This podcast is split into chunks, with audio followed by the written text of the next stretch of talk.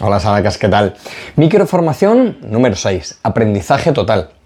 Fijaos cómo desde la primera microformación hemos visto el cómo mantener simple la práctica, que el amor debe ir por encima de la técnica, incluyendo la importancia capital de la, técnica, el plan de estudios, cómo debe ser y cómo debemos, formar nuestro plan de estudios, el mapa que nos, eh, brindan nuestros maestros y, sus textos y, los escritos, y cómo nuestro comportamiento no debe tener un atisbo de, culpabilidad en, la práctica, en la enseñanza, sobre todo en la práctica, cuando, cuando recibimos enseñanzas.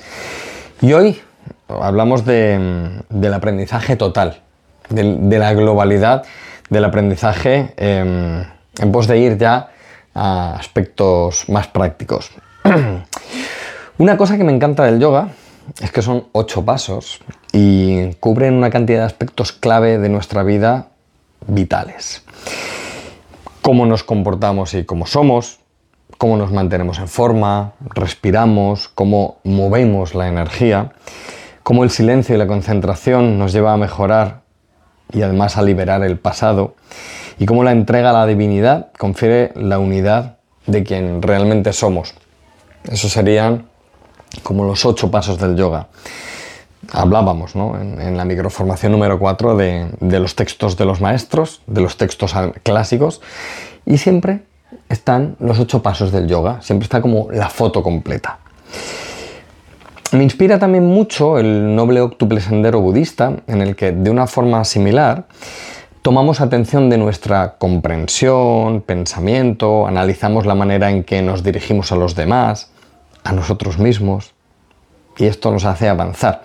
Y además reflexionamos sobre la forma en que nuestra energía, correctamente utilizada, puede ser un medio para mejorar en cómo vivimos. Es decir, utilizamos herramientas para nuestro desarrollo personal. Pero fijaos que podríamos decir que la vida es un camino de desarrollo personal.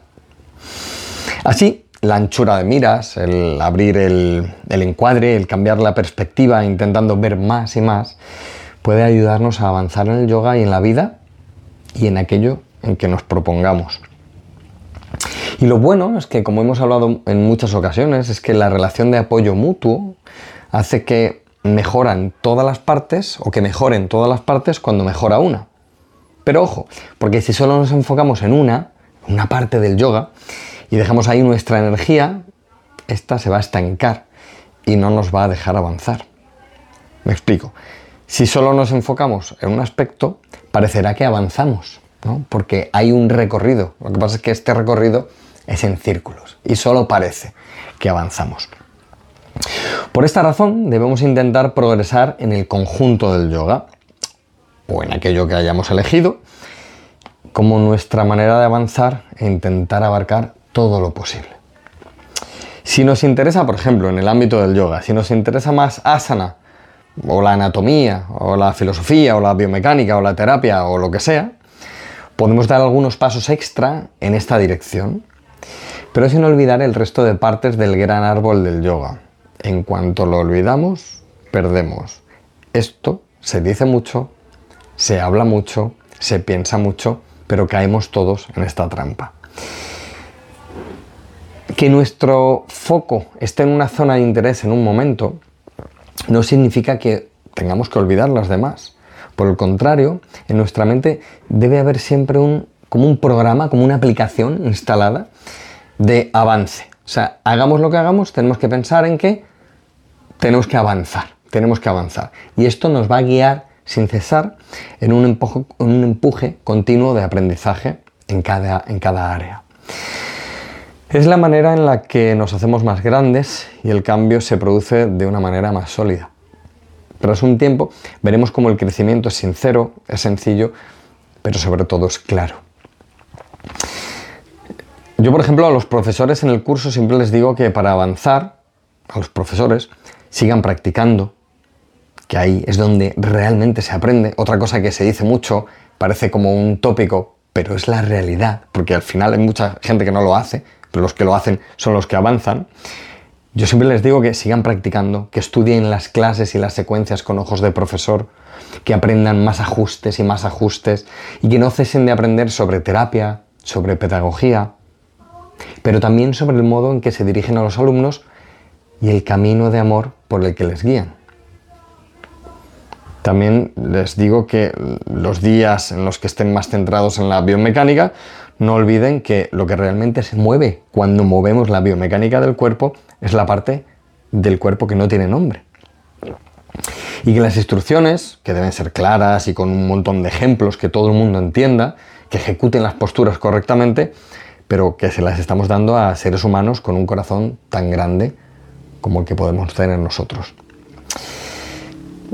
A los alumnos eh, les intento transmitir el conjunto de toda la práctica, desde unas preparativas bien construidas, como el tesón en el avance claro de las posturas, de las asanas, pero sin olvidar que nuestro destino al final es el tercer Yoga Sutra de Patanjali y que el camino por el que vamos a ese destino son las gunas, las fases de las posturas, la mecánica y sobre todo la sencillez de una vibrante energía. Así, de esta forma, podemos estudiar la totalidad del yoga, poner nuestra atención por temporadas en una cosa en la que nos vamos a especializar. En el curso traemos a un profesor o a un profesores que nos enseñan en profundidad algo, pero estamos continuamente, continuamente recorriendo la senda completa del yoga. Es decir, el día en el que hablamos de biomecánica también es el mismo día en el que hablamos del ser interior. El día en el que hablamos de las gunas, por otro lado, también es el mismo día en el que hablamos de cómo ajustar y estabilizar, por ejemplo, la cintura escapular, los hombros, el cuello. El avance se da en todas las áreas. Se impulsan unas con otras, se mantienen, se respetan, se ayudan. En nuestro interior yo creo que sabemos lo que está funcionando y lo que no. Vemos cuando alguien nos inspira o simplemente nos están vendiendo una idea. ¿verdad? Uno dentro de sí lo sabe. Así que trata de que tu plan de estudios de yoga, como veíamos en la microformación número 3, sea completo y verás que el día que toca silencio en tu calendario personal, la llama interior vibra con más fuerza, las posturas se comprenden mejor y la energía y el sabor del yoga están continuamente presentes. ¿Ves cómo vamos siempre de un lado a otro, de lo que tiene nombre a lo que no tiene nombre, de lo que no tiene nombre a lo que tiene nombre. Y nos mantenemos en esos ocho pasos del yoga, en esa estructura, como digo, para que el sabor del yoga esté continuamente presente. Si te apetece practicar así, nos vemos en el curso de yoga para gente normal. Un beso, un abrazo. Namaste.